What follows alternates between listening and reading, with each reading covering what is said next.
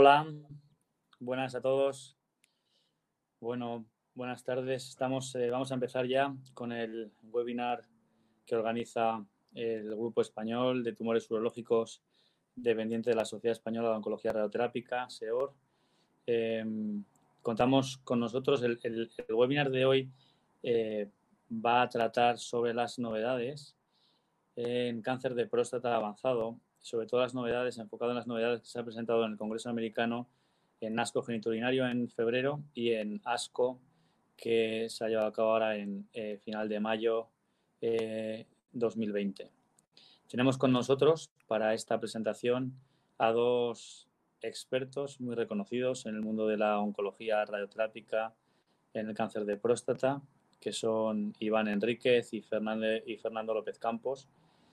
Eh, ambos eh, con gran experiencia en el manejo de estos pacientes con enfermedad avanzada, gran experiencia en el manejo de técnicas avanzadas de radiación y gran experiencia en el manejo de fármacos nuevos para el cáncer de próstata avanzado. Vamos a eh, la, presentación o el webinar va a tener básicamente dos partes. Una primera parte en la que se van a hacer dos sesiones eh, la primera la hará el doctor Iván Enríquez, que va a hablar del tratamiento del cáncer de próstata, resistencia a castración sin metástasis, las novedades que se han presentado en ASCO genitourinario y en ASCO. Y eh, a continuación va a participar el doctor Fernando López Campos del Hospital Ramón y Cajal y va a hablar sobre las novedades del cáncer de próstata metastásico hormonosensible. En, en ambas eh, situaciones clínicas ha habido datos muy interesantes en el Congreso americano y creo que, dado que tenemos datos interesantes que presentar y que tenemos excelentes ponentes, vamos a pasar un rato muy entretenido y, va a ser muy interesante, vamos a aprender mucho. Así que sin más dilación voy a dar paso al doctor Iván Enríquez del Hospital Universitario San Joan de Deu de, Reus, en Tarragona. Y adelante, Iván, cuando tú quieras. Hola, buenas tardes. Presencia. Buenas tardes a todos. Muchas gracias, Alfonso. Gracias por la invitación en nombre de Seor. Gracias a Janssen por estar ahí colaborando con la oncología radioterápica y gracias a la Secretaría de Emiral, todos los que estáis detrás para la logística. Yo, yo en 20 minutos os voy a dar los datos más novedosos del CPRCM0 y mi visión personal de la situación. Estamos hablando de un escenario de pacientes con elevación del PSA por encima de 2 nanogramos mililitro, en, un sustrato de nivel de castración de, testosterona ah, en ausencia de metástasis por métodos convencionales, según las definiciones de los criterios del ah, grupo de trabajo ah, de próstata del Working Group. Bien, si nos preguntamos cuántos pacientes que recidivan y están con deprivación androgénica van a ser CPRC, aproximadamente es un 30%. Indefectiblemente, entre más tiempo vivas, la mayoría de los pacientes desarrollarán CPRC, pero en la práctica clínica probablemente veamos un 30%. Todos se morirán cuando haces un CPRC.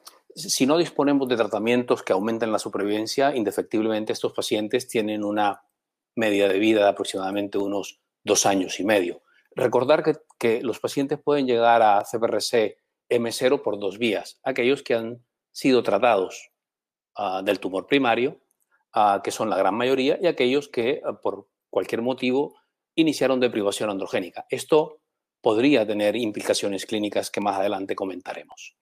O sea que el CPRC M0 es por definición una enfermedad, una enfermedad mortal. Son la gran mayoría de los pacientes son asintomáticos, no tienen síntomas o tienen síntomas muy leves, generalmente generados por el tratamiento inicial. Y finalmente, el subgrupo, el target que tenemos que buscar es aquellos denominados de alto riesgo, que fundamentalmente son identificados con la monitorización del PSA. acordaros de que todos los estudios de Smith ah, y los estudios ah, fundamentalmente que están basados en dos conceptos biológicos, uno es el PSA basal. Entre más PSA basal más alto tengas, más posibilidades tienes de hacer metástasis y más posibilidades tienes de morirte de la enfermedad.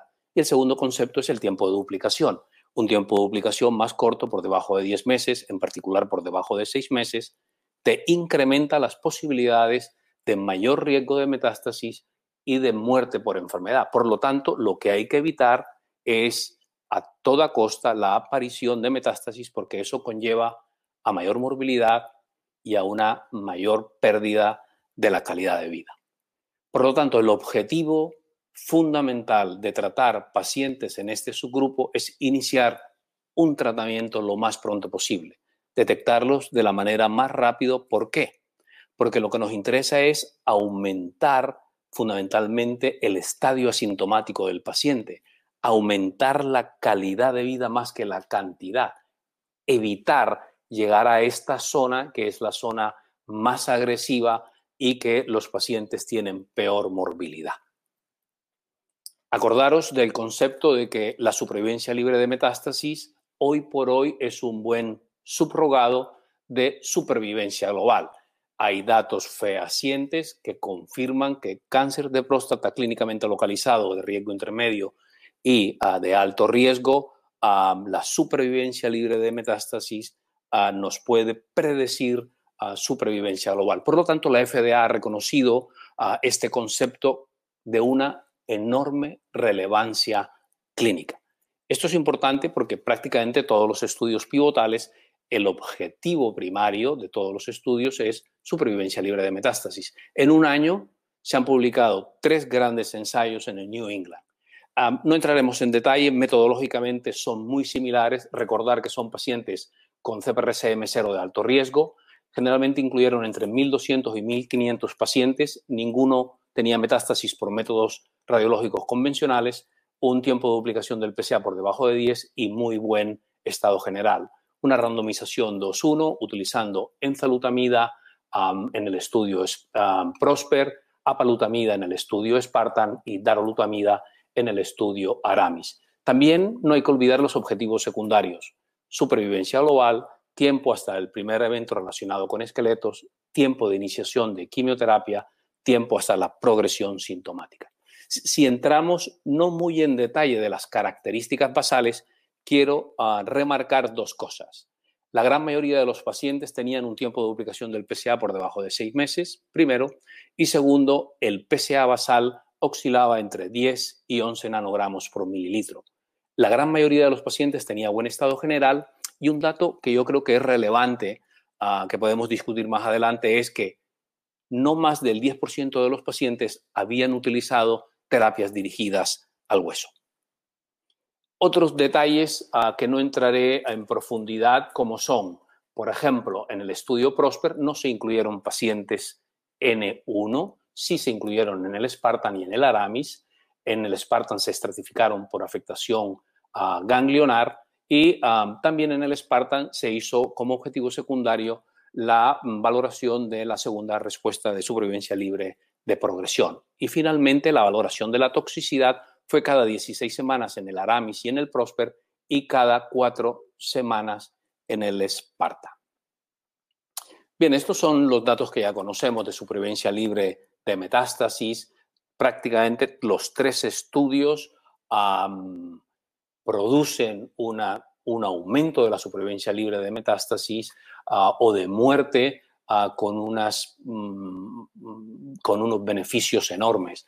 Podríamos decir que aproximadamente aumentan unos dos años a la supervivencia libre de metástasis. Es decir, si tú no tratas a estos pacientes, al cabo de un año y medio te progresan. Si tú tratas a estos pacientes, puedes prolongar la supervivencia libre de metástasis dos años más. Por lo tanto, es de una relevancia clínica importante. Si esto lo ves, lo viéramos en términos de hazard ratio, es muy raro, es muy extraño observar hazard ratios tan bajos, tan potentes, con un intervalo de confianza tan ajustado y con unas significancias estadísticas enormes. Esto es muy importante y esto es la actualización ahora de ASCO, que es el objetivo secundario de los tres grandes ensayos que ya se preveía que podían aumentar la supervivencia global, pues con estos datos ah, en ASCO se confirman. Es decir, tanto la palutamida, la enzalutamida y la dalolutamida aumentan la supervivencia global. Si matizamos un poco, ah, mm, generalmente la disminución del riesgo de muerte oscila entre el 22 y el 31%. En el Spartan y en el Prosper ya se ha alcanzado la mediana de supervivencia global, no así en el estudio Aramis. Por lo tanto, es un dato de enorme relevancia que confirma a, mm, el objetivo secundario. Matices de alguno de los estudios. la valoración actualizada de la sobrevivencia libre de progresión, la segunda después del tratamiento, acordaros de que estos pacientes se les permitió en los dos grupos tratarse con sea, hay un incremento de la supervivencia, de la segunda supervivencia libre de progresión, hasta de 14 meses más en este subgrupo de pacientes, en el grupo de APA, en comparación al grupo placebo. Por lo tanto, también es relevante tenerlo en cuenta a la hora de ofrecer un segundo tratamiento a la progresión. Y el otro dato que yo he considerado importante, aunque sea un análisis post-hoc, es la determinación del estudio molecular, sobre todo en el estudio Spartan. Los autores canadienses, Fred Satt y el grupo, ah, lo que valoraron fue la cinética del PSA, uh, utilizaron una plataforma genómica que fue el Decipher y utilizaron los subtipos moleculares, el basal y el luminal. Y en resumidas cuentas, lo que podríamos decir es que todos los subgrupos ah, en, en, relación a la cinética del PSA, el PSA baja rápidamente, pero el grupo que más rápido o más profundamente baja el PSA son los que tienen un decipher bajo o normal y un subtipo luminal. Y en relación a los subtipos moleculares, se benefician todos los subgrupos ah, tratados con APA y con deprivación androgénica en comparación al grupo placebo, pero el que más se beneficia son los que tienen un decipher por encima de 0,6 y los subtipos luminales. Esto ¿Por qué es relevante? Porque además de las características clínicas, además de las características biológicas, si tenemos características moleculares, podemos seleccionar mucho mejor a los pacientes. ¿Qué pasa con la toxicidad? El primer mensaje que yo quiero decir es que el perfil de toxicidad, o sea, la seguridad de estos fármacos es enormemente alta. Tienen un perfil de toxicidad muy bajo. Este es el primer mensaje. Después hay ya detalles que no quiero entrar en, profundidad, pero sí que ah, los efectos secundarios más importantes ah, están alrededor del 24% aproximadamente, 24% en todos los estudios. Si miramos un poco cuáles fueron los efectos secundarios más frecuentes, pues fueron fatiga, hipertensión, rash, caídas, fracturas y trastornos de la función cognitiva que depende del fármaco se han podido presentar en mayor o en menor medida. ¿Correcto? Pero en líneas generales el porcentaje de discontinuación del fármaco es muy bajo y lo que está relacionado con muerte es extremadamente excepcional. Datos de metaanálisis, dos comentarios. Este es uno publicado en el CTO al inicio de los datos en términos de, de efectividad para supervivencia libre de metástasis y para supervivencia global, teniendo una relación a favor de cualquiera de los fármacos utilizados, tanto para supervivencia libre de metástasis como para supervivencia global.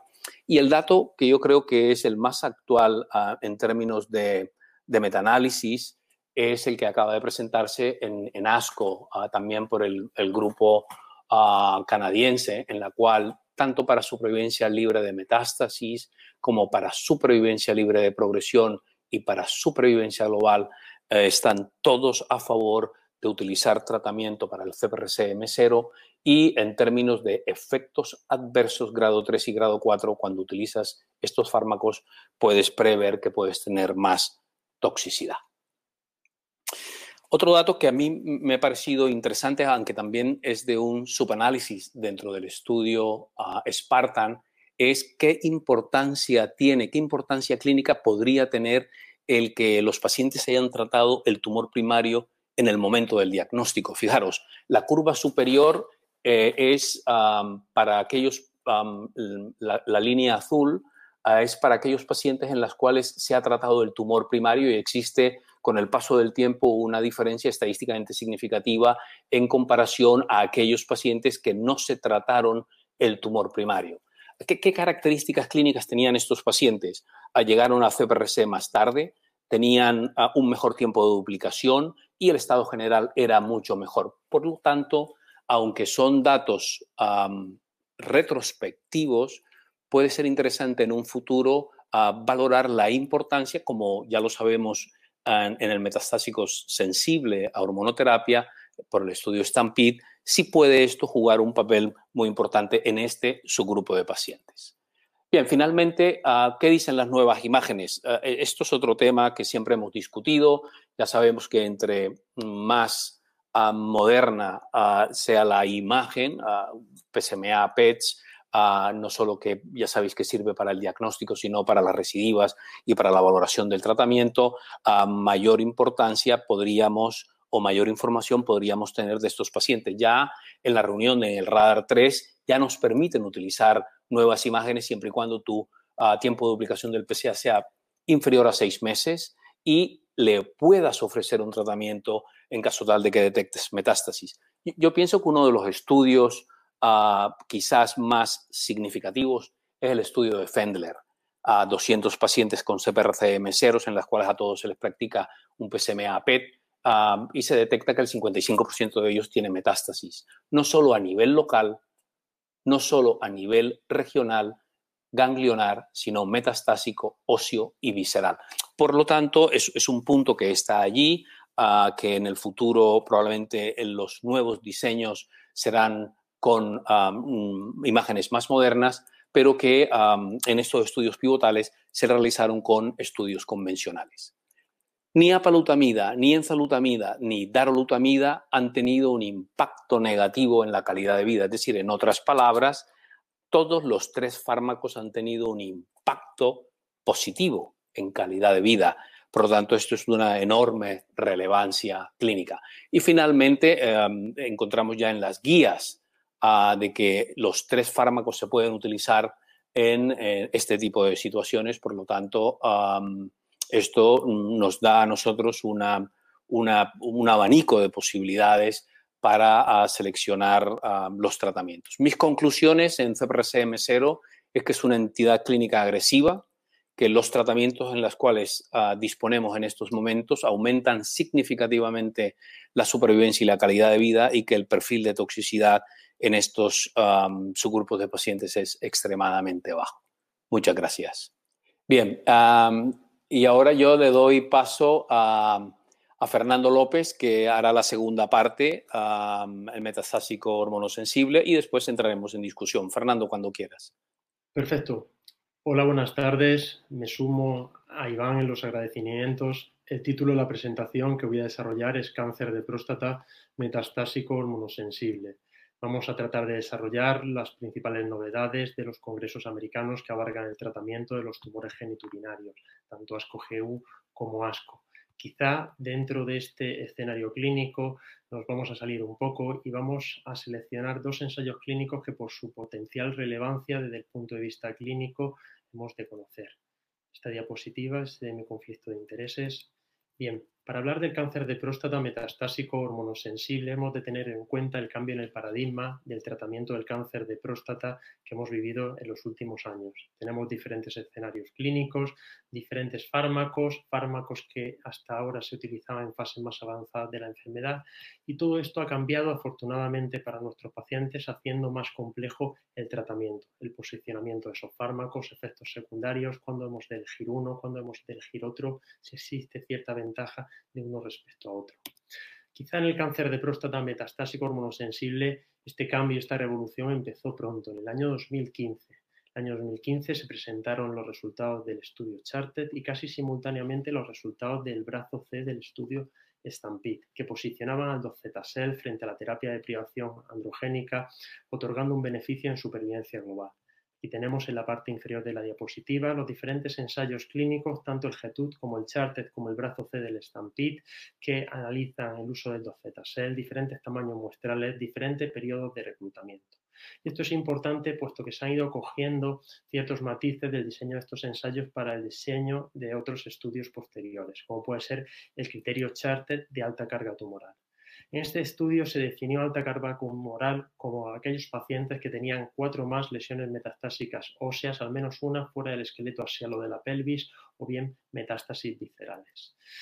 Un par de años más tarde se posicionó el tratamiento con aviraterona en este tipo de pacientes. Se publicaron los resultados del estudio Latitude y del brazo G del estudio Stampede. Ambos aportaban un beneficio claro en supervivencia global, aunque la mediana de seguimiento quizá no era demasiado alargada, pero esto cambió el año pasado, cuando finalmente se publicaron los resultados finales de supervivencia global del estudio Latitude. Esto es una situación importante, pero vamos a, volver a recordar cuál es el diseño del estudio Latitude. Se trata de un estudio aleatorizado uno a uno a recibir los pacientes aviraterona más prednisona más terapia de privación androgénica versus terapia de privación androgénica más placebo. Todos los pacientes incluidos en este estudio eran pacientes con cáncer de próstata hormonosensibles de nuevo que tenían que tener dos de estos tres criterios, Gleason 8 superior y al menos tres o más lesiones óseas o enfermedad visceral medible. Doble coexpo primario, tanto supervivencia global como supervivencia libre de progresión radiológica. Respecto a los pacientes incluidos en este estudio, observamos y cabe destacar que hasta el 17% de los pacientes incluidos en cada uno de los brazos eran pacientes con metástasis viscerales. Y esto es llamativo puesto que clásicamente tendemos a asociar metástasis viscerales con tratamiento con docetacel. Y en el estudio Charted, solamente el 15% de los pacientes tenían metástasis viscerales. Sin embargo, en el estudio Latitude observamos que ese número se puede llegar a incrementar hasta un 17%. Como os comentaba, el año pasado se publicaron los resultados finales de supervivencia global del estudio Latitude, con una mediana de seguimiento de 52 meses. Podemos ver un beneficio claro en términos de supervivencia global a favor de la bilaterona respecto al placebo, al igual que podemos analizar los diferentes subgrupos incluidos en el estudio, puesto que el número de eventos es bastante amplio. Si nos fijamos, el porcentaje de pacientes que desarrollan metástasis viscerales en relación a la supervivencia global tiene un beneficio absoluto, tanto en aquellos pacientes que tienen metástasis viscerales como aquellos pacientes en los que no presentan metástasis viscerales y recordemos que la presencia de metástasis viscerales es un factor de estratificación en este estudio. Esta es la situación que teníamos hasta que el año pasado se celebró el Congreso anual americano. En el Congreso anual americano se presentaron dos estudios muy importantes para el cáncer de próstata metastásico hormonosensible, con dos publicaciones simultáneas en New England el estudio TITAN que posicionaba la palutamida en este subgrupo de pacientes y el estudio ENZAMED de posicionamiento de la enzalutamida. Vamos a ver ambos estudios con detenimiento. Estudio TITAN. Estudio con una aleatorización uno a uno. Los pacientes recibían tratamiento con apalutamida y terapia de privación androgénica o tratamiento con placebo y terapia de privación androgénica doble coexpo en primario, supervivencia global y supervivencia libre de progresión radiológica. Se permitían pacientes con tratamiento previo con docetacel, estratificándose los pacientes en función del Gleason o de ese tratamiento previo con docetacel. Aquí tenemos las características de los pacientes incluidos en el estudio, llamando la atención que hasta el 38% en el brazo apalutamida y el 36% en el brazo placebo eran pacientes con criterios charter de baja carga tumoral. También se incluyeron hasta un 10%, pacientes, un 10 de pacientes con tratamiento previo con docetaxel. Resultados del estudio positivos para el doble coexpoint que tenía, positivo para supervivencia libre de progresión radiológica y, positivo para supervivencia global con una reducción del riesgo de muerte del 33% de tratamiento de apalutamida frente a placebo con una mediana de seguimiento de 23 meses. En la parte inferior podemos ver los análisis por subgrupos, aunque el número de eventos es un poquito bajo.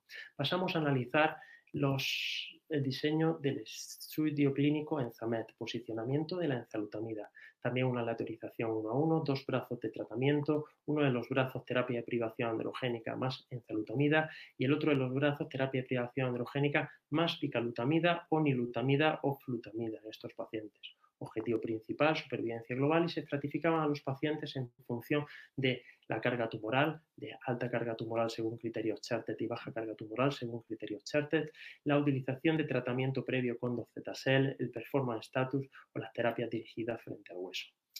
Respecto a los pacientes incluidos en el estudio, podemos observar hasta un 47% de pacientes con baja carga tumoral según criterios Chartet en el grupo control y un 48% de alta de baja carga tumoral en el tratamiento con el brazo de tratamiento con enzalutamida.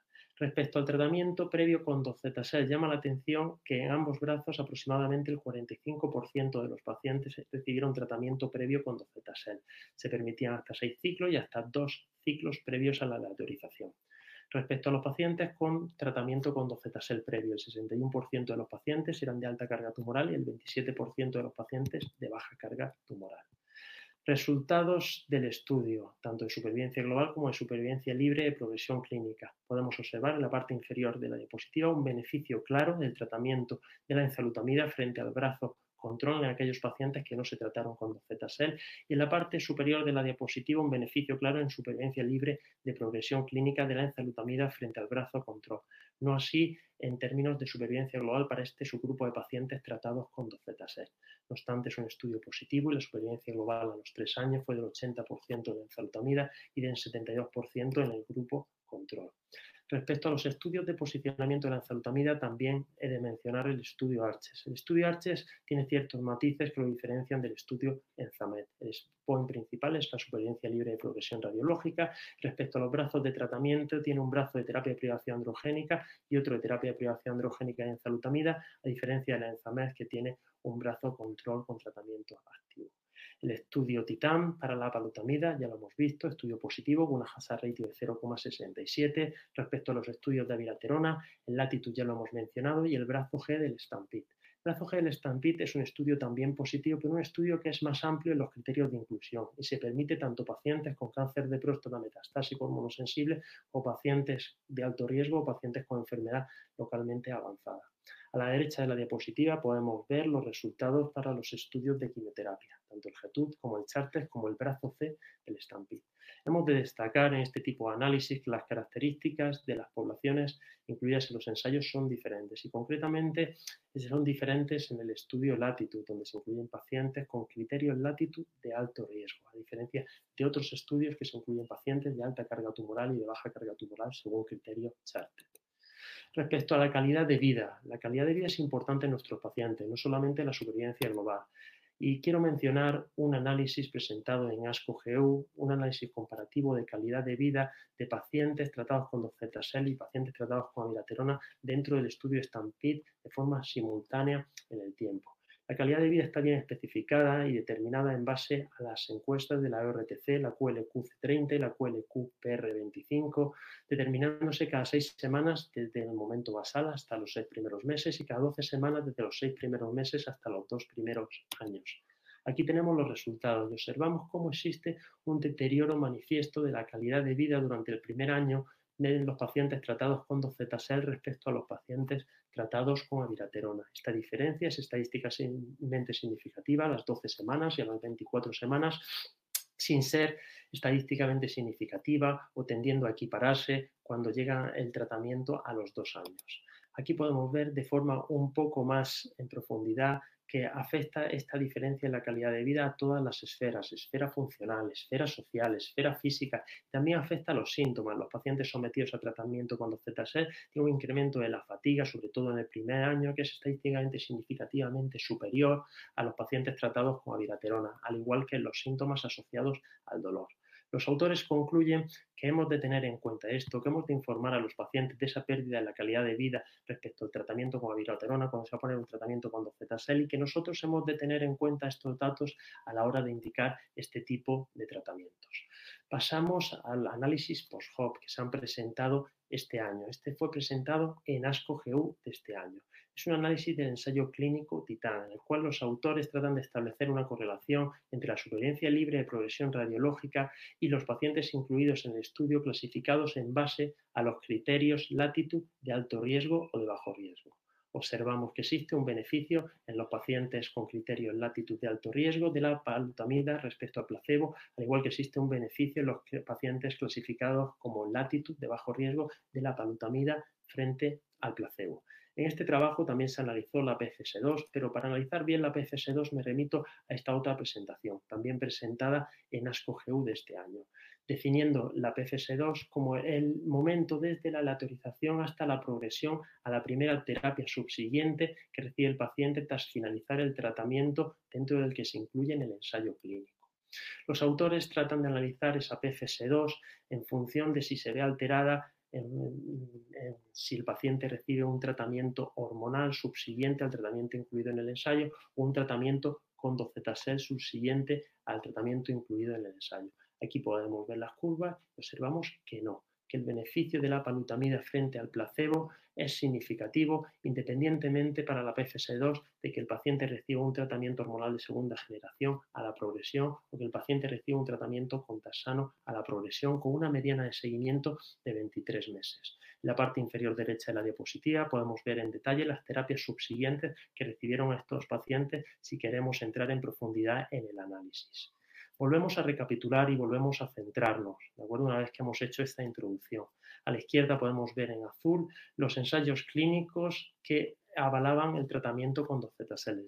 El ensayo clínico Charted, el ensayo clínico Stampede, recordemos el brazo C, y el ensayo clínico g eh, vemos en verde los ensayos clínicos de tratamiento con abiraterona ensayo clínico Latitud y el brazo G del ensayo clínico Stampede. Recordemos que este brazo G del estudio Stampede era un brazo que tenía unos criterios de inclusión un poquito más amplios.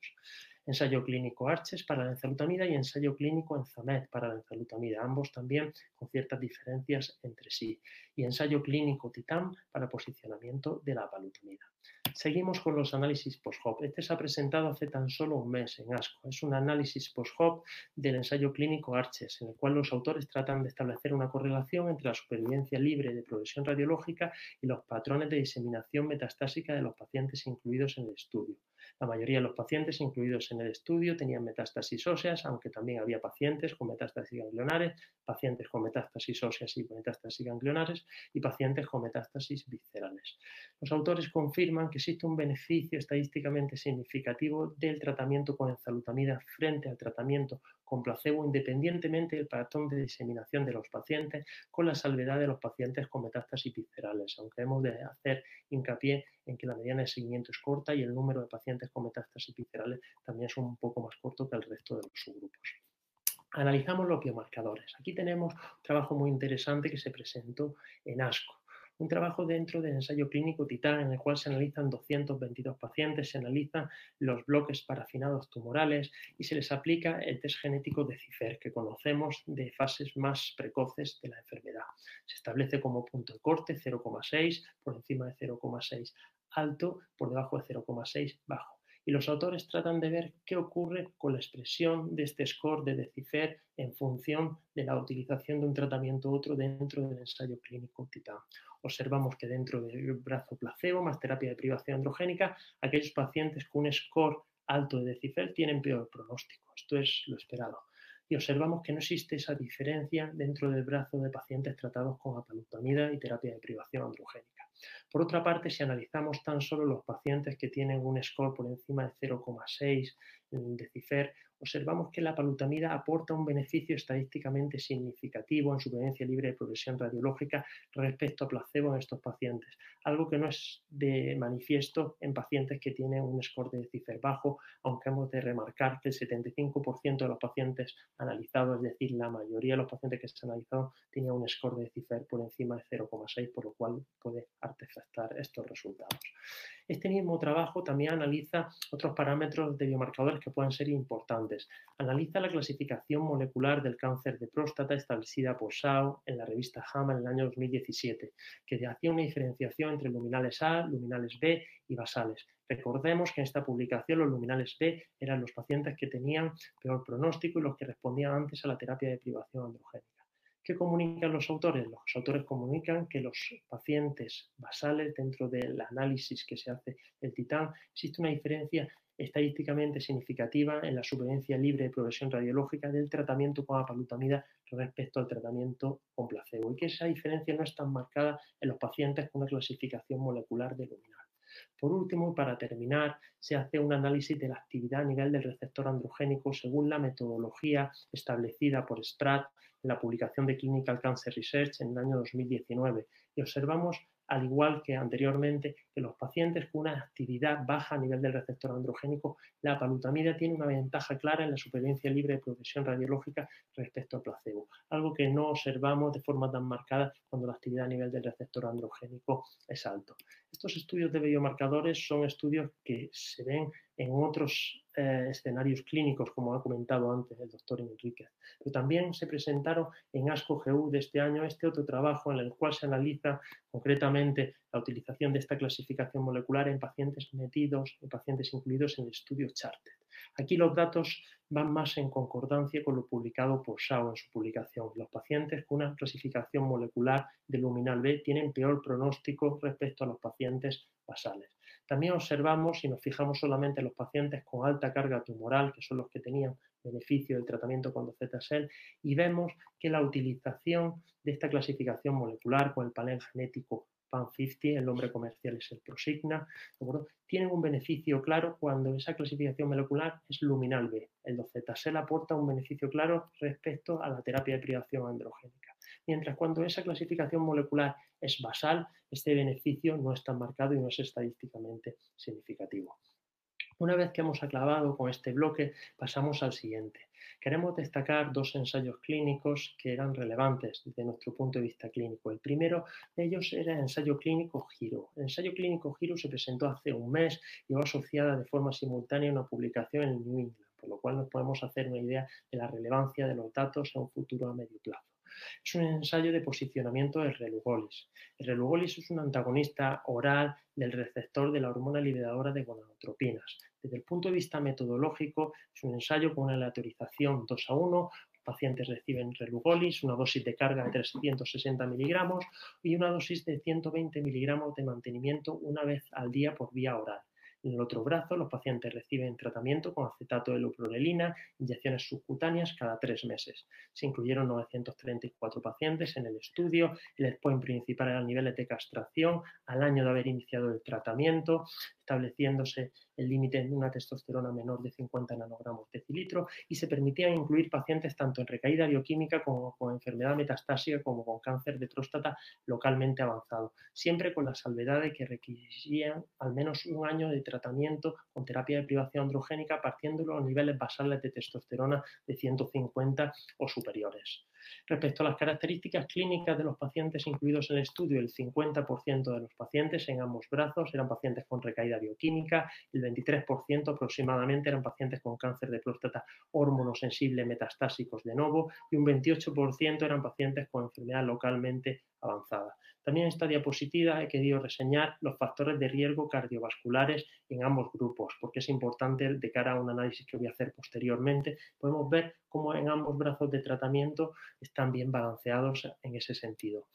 El point principal del estudio. Al año de haber iniciado el tratamiento, el 96,7% de los pacientes dentro del brazo de relugolis tenían unas cifras de testosterona inferiores a 50 nanogramos de cilitro y en un 80,8% de los pacientes en el brazo de leuprolelina tenían estos valores, diferencia estadísticamente significativa. También se analizaron otra serie de endpoints secundarios, como puede ser la respuesta por PSA en el día 15 de haber iniciado el tratamiento muy muy precoz, confirmada en el día 29. 80% relugolis, 20% acetato de leuprolelina. También se analizó las cifras de testosterona menores de 50 nanogramos de cilitro en el día 15, 99% frente a un 12%, o las cifras de testosterona menores de 20 nanogramos de cilitro en el día 15, 80% frente a un 1%. Estos son una serie de points que son relevantes desde el punto de vista clínico. Pero quizás esta otra diapositiva sea más visual. Aquí podemos ver las curvas de cinética de testosterona en naranja para el relugolis. Podemos ver como una curva con una pendiente muy acentuada, una supresión de los niveles de, de, testosterona muy precoz que se mantiene en el tiempo y podemos ver cómo cuando acaba el tratamiento, aquí se ve ampliado, una vez se retira el tratamiento, se produce una recuperación precoz de los niveles normales de testosterona, hecho que no observamos en el brazo de pacientes tratados con acetato de leuprolina y que puede tener también importantes implicaciones clínicas. Respecto a la seguridad, toxicidad grado 3 o superior, 18% para relugolis, 20,5% para el acetato de leuprolina. En la parte inferior izquierda de la diapositiva podemos ver los diferentes efectos secundarios, aunque son bastante equiparables, con la salvedad de que el relugolis provoca menos hipertensión, se ha visto menos hipertensión en el relugolis que con el acetato de leuprolina, y quizá lo que sea más importante de todo. Se ha observado que dentro del grupo de pacientes tratados con relugolis existe un 54% de reducción en el riesgo de presentar los pacientes eventos cardiovasculares mayores adversos, definidos como accidentes cerebrovasculares o infartos de miocardio. Podemos ver 3,9% en el brazo de relugolis y un 7,1% en el brazo de acetato de leuprolelina. Hecho que es aún más significativo si analizamos el subgrupo de pacientes que ya tenía antecedentes de estos eventos cardiovasculares adversos. Aquí podemos ver en esta parte 3,6% para el brazo de relugolis y un 17,8% para el brazo acetato de leuprolina. Esto es algo que puede ser muy relevante desde el punto de vista clínico. Para finalizar la presentación, el último ensayo clínico que quiero mencionar es el ensayo Therapy. El ensayo Therapy es un ensayo fase 2 aleatorizado de lutecio PSNA frente a tratamiento con capacitasel en cáncer de próstata resistente a la castración metastásico en progresión a un tratamiento previo con docetasel. También se permitía en algunos casos un tratamiento previo con amiraterona o con enzalutamida. Es un ensayo clínico australiano, 11 centros, aleatorización 1 a 1. Los pacientes recibían lutecio PSMA cada seis semanas hasta seis ciclos por vía intravenosa o cabacitasel, hasta diez ciclos cada tres semanas este tipo de pacientes. Hemos de destacar que es un ensayo clínico en los que los pacientes eran muy seleccionados. Todos los pacientes tenían que realizarse un PET PSMA y un PET con FDG y los criterios de inclusión dentro del ensayo eran muy estrictos en referencia a la puntuación obtenida en estas pruebas de imagen. Objetivo principal de este estudio, respuesta por PSA mayor del 50%. ¿Qué observamos? Que el lutecio PSMA eh, tiene un beneficio absoluto del 29% en el porcentaje de pacientes que experimentan una respuesta del PSA mayor del 50% respecto al cabacitasel. Esto es muy importante porque el brazo comparador es un tratamiento activo, un tratamiento vigente para este tipo de pacientes como puede ser el cabacitasel. También se observa beneficio en supervivencia libre de progresión de PSA, que la medida de seguimiento es algo corta y estaremos pendientes de los datos en supervivencia libre de progresión radiológica y en supervivencia global de este estudio. Respecto a la seguridad, hemos de recordar que el lutecio 171 es un radiofármaco, es un emisor beta que se acumula en glándulas salivales y a nivel renal. Quizá por eso, dentro de esta diapositiva, podemos observar que existe un 59% de pacientes con serostomía grado 1, grado 2, quizá también con una trombopenia marcada. Pero no obstante, es un perfil de seguridad seguro. Y es un perfil de seguridad que nos permite quizá plantear ensayos clínicos que están ahora mismo en marcha, que solapen el lutecio PSMA con otros tipos de tratamientos que están más establecidos y tratar de ver si este tipo de tratamiento puede tener algún papel en fases más precoces de la enfermedad, por lo cual hemos de estar atentos a futuros ensayos con la utilización del lutecio PSMA. A modo de conclusiones, a día de hoy sabemos que la terapia de privación androgénica es un tratamiento insuficiente en el tratamiento del cáncer de próstata metastásico hormonosensible. Tenemos fármacos que aumentan la supervivencia global, que aumentan la calidad de vida y hemos de dar este tipo de fármacos a nuestros pacientes. Por otra parte, teníamos múltiples opciones de tratamiento. Inicialmente teníamos solo el docetasel, posteriormente la viraterona. A día de hoy es difícil justificar un tratamiento con docetasel en base al beneficio que tiene la viraterona en lo que respecta a la calidad de vida. Y por otra parte, no nos hemos de olvidar que están por llegar pendientes de procesos regulatorios dos fármacos muy importantes, tanto la palutamida como la enzalutamida dentro de este escenario clínico. Lo mismo, insistir que la viraterona tiene un beneficio claro en calidad de vida respecto al docetasel dentro de este escenario. Y por último, no puedo acabar la presentación sin hablar del relugolis. O sea, el relugolis, eh, los resultados son impresionantes, los niveles de testosterona que eh, se obtienen son, son unos niveles muy mantenidos, unos niveles que se suprimen de forma muy precoz, que se recuperan también de forma muy temprana. Y sobre todo hemos de destacar la reducción en el riesgo de eventos cardiovasculares mayores respecto al tratamiento con acetato de luproleína. Es verdad que tiene la salvedad que es un tratamiento por vía oral, que no tiene la comodidad que puede tener las inyecciones subcutáneas o las inyecciones intramusculares cada tres meses, cada seis meses, pero es un fármaco que puede tener un papel muy importante en pacientes con antecedentes cardiovasculares importantes, en pacientes que queramos someter a solamente un tratamiento de privación androgénica corto y veremos a ver, ¿de acuerdo? Porque ahora mismo se encuentra pendiente de aprobación por la FDA. Muchas gracias.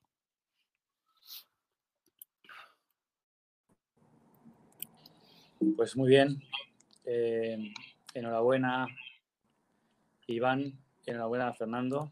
No habéis defraudado. Ya sabíamos que iban a ser presentaciones espectaculares y, así han sido, la verdad.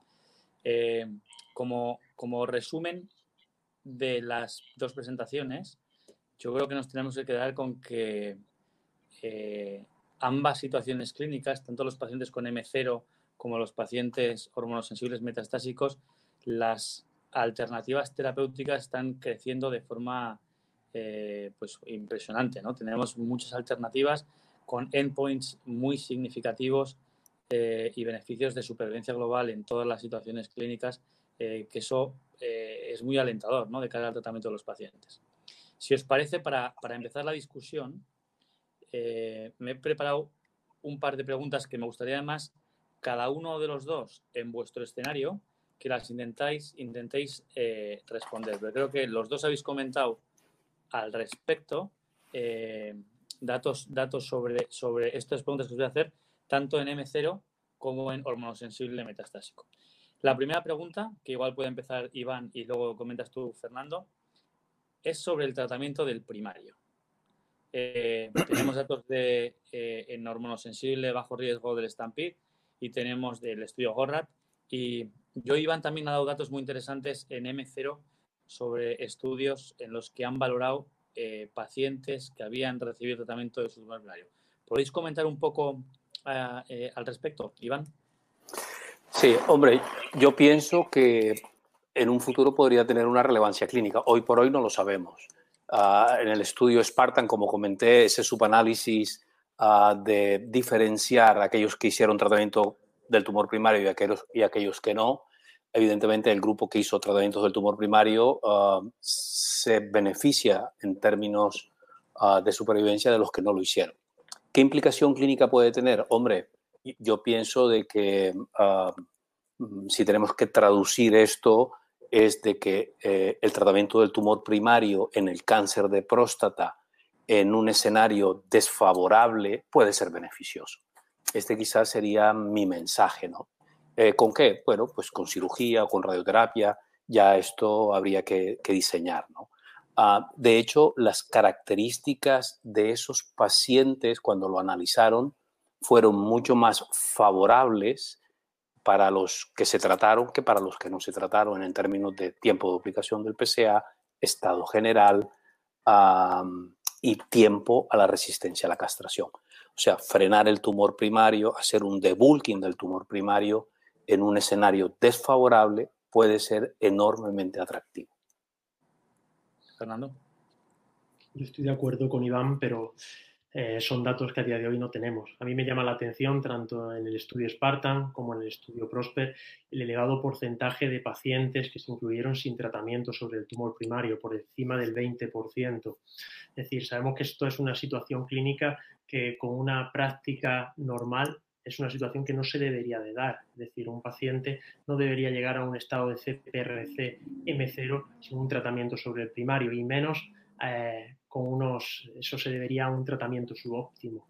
Pero, pero es una situación que vemos. Lo vemos por diferentes motivos en nuestra práctica clínica habitual y quizá a lo mejor con un seguimiento más prolongado de estos ensayos clínicos podamos interpretar bien estos análisis por su grupo, puesto que de momento los eventos son muy, muy, muy pequeños y, no podemos obtener unas conclusiones claras. ¿Y el tratamiento del primario en una situación de hormonosensibilidad? Yo creo que aquí la, situación es, es totalmente diferente. ¿De acuerdo? El tratamiento primario en una situación de hormonosensibilidad tenemos los resultados del BRACEAH, del estudio Stampede, un beneficio del 8% en supervivencia global a tres años en pacientes de baja carga tumoral. O sea, eh, aquí los datos están claros y a día de hoy yo creo que debe ser un estándar. Quizá, quizá eh, todos estamos esperando los resultados del PIS-1. El PIS-1 nos va a dar unos resultados muy interesantes a la hora de valorar la magnitud del beneficio de combinar este tratamiento sobre el primario, en este caso con la viraterona, pero se podría extrapolar a otros tratamientos hormonales de segunda generación y ver realmente si este beneficio en supervivencia global se añade al beneficio que demuestra el tratamiento sistémico con la viraterona en este subgrupo de pacientes. Yo creo que es muy interesante, muy interesante el tratamiento con radioterapia sobre el primario y los resultados de este estudio. Excelente. Tenemos también, eh, quería haceros otra pregunta. Eh, los dos habéis hablado de biomarcadores. Iván en cáncer de próstata de la castración sin metástasis y tú, Fernando, has hablado también de biomarcadores en enfermedad hormonosensible metastásica. ¿Podéis cada uno en vuestra parte comentar un poco cómo veis la situación? Si hay algún biomarcador que os parezca más atractivo, por ejemplo. Iván. Sí, bueno, en el M0 los datos que presenté que fueron de ASCO, que fueron en el estudio Spartan, fundamentalmente van encaminados a, a buscar una medicina más personalizada, entiendo yo, ¿no? Es decir, necesitamos, además de criterios clínicos y biológicos, criterios moleculares para intentar seleccionar mejor al paciente y hacer un tratamiento más personalizado. Yo, pienso que, que hoy por hoy, en el CPRC M1, por ejemplo, esto mm, nadie lo discute, que hay subgrupos de pacientes que se benefician por algún tipo de alteraciones moleculares. Por lo tanto, en otros escenarios de la patología en cáncer de próstata, también. Por lo tanto, el M0 no puede ser un subgrupo desapercibido. Yo, pienso que en el futuro es obligatorio en los ensayos randomizados a incluir análisis moleculares para en, un futuro cercano diferenciar y seleccionar mejor a los pacientes. Muy bien, Fernando. Yo estoy de acuerdo con Iván. A ver, a día de hoy los datos que tenemos de biomarcadores son muy similares en los diferentes escenarios. Se analiza la puntuación de DECIFER, se analiza la clasificación molecular de SAO para establecer la clasificación molecular en luminal A, luminal B, basal, pero yo creo que debemos de ir un, paso más allá. Y debemos de ir un paso más allá y sabemos que los biomarcadores están siendo clave para la aprobación de fármacos en fases más avanzadas de la enfermedad, Recientemente se ha aprobado el Lolaparib, el Rucaparib el Niraparib en fases muy avanzadas y quizá la identificación de mutaciones en los genes implicados en los mecanismos de reparación del DNA puede tener un papel clave también en el cáncer de próstata metastásico hormonosensible o en el CPRC no metastásico. Es decir, hemos de tratar de ver si estos biomarcadores que son útiles en fases más avanzadas de la enfermedad tienen un papel aquí, incluso tenemos muchos datos del papel de estos biomarcadores como sujetos de susceptibilidad en fases más avanzadas de vigilancia activa. Excelente. Em, yo creo que vamos a hacer una pregunta más a cada uno y con eso podemos ya cerrar el, webinar, pero son datos que creo que no podemos pasar eh, desapercibidos.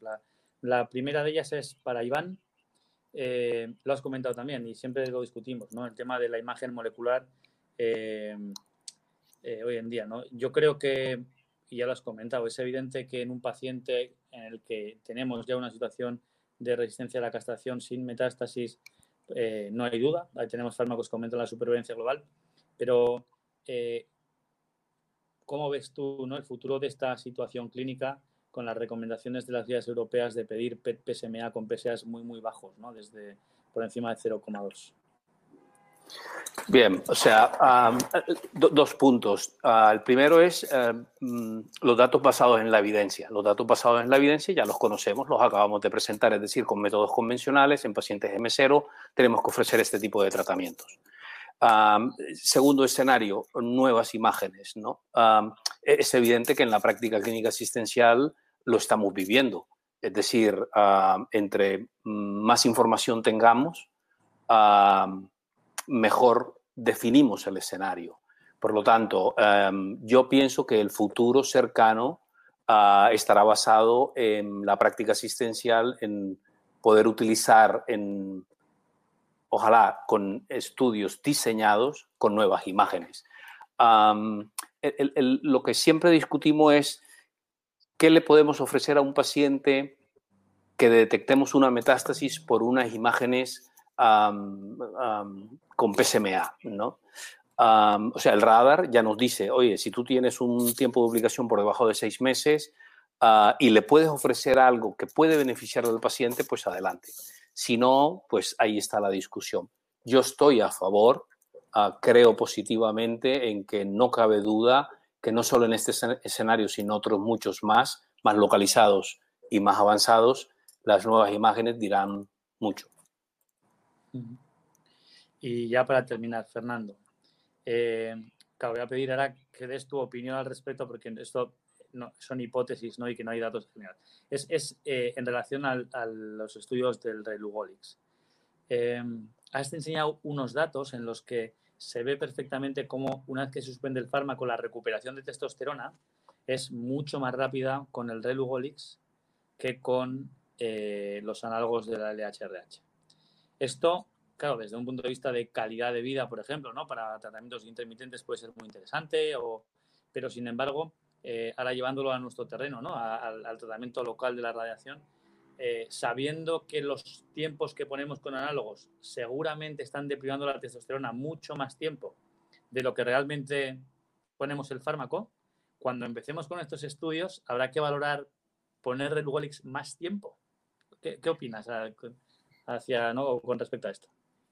Eh, yo, quizá esté, de acuerdo contigo en eso. De hecho, esto ha sido la, principal discusión que se ha tenido en los foros desde que se presentó el ensayo clínico. Es decir, nosotros habitualmente damos un tratamiento con acetato de lucrolide durante un periodo de tiempo eh, haciendo cuenta de que va a tardar más tiempo en, en, recuperar los niveles normales de testosterona y eso no va a pasar con el relugolis, pues quizá a lo mejor deberíamos de prolongar el tratamiento con el relugolis no lo sabemos, no tenemos evidencia, no sabemos el impacto que eso va a tener sobre nuestros pacientes, pero tiene todo el sentido, ¿de acuerdo? Que si contamos con que esas cifras de testosterona se van a recuperar enseguida, pues a lo mejor tendríamos que prolongar ese periodo de tiempo en algunos subgrupos de pacientes determinados. En otros aportaría una ventaja en pacientes que queremos una recuperación muy rápida de PSA, una mejora rápida de la calidad de vida y que los resultados oncológicos no son tan importantes. Pero es algo que ahora mismo nadie, yo creo que nadie puede responder y es, es una muy buena pregunta.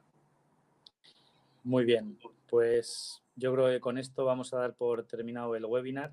Ha sido un auténtico placer teneros a los dos como ponentes. No quiero terminar sin agradecer otra vez eh, a Emiral por la ayuda para organizar el evento, a Janssen por la colaboración que tiene siempre con la oncología radioterápica española, con la sociedad española y en particular con el grupo Uroncor y, a todos los asistentes ¿no? por haber estado aquí, eh, que ha habido muchos, nos han ido comentando durante el proceso del webinar y pues que ha sido un auténtico placer ¿no? teneros a todos eh, aquí conectados durante todo, todo este tiempo.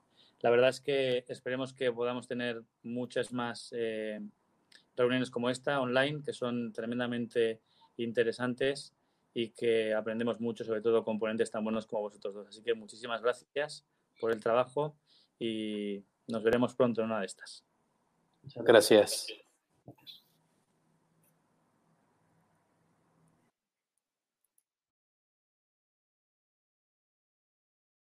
Bye.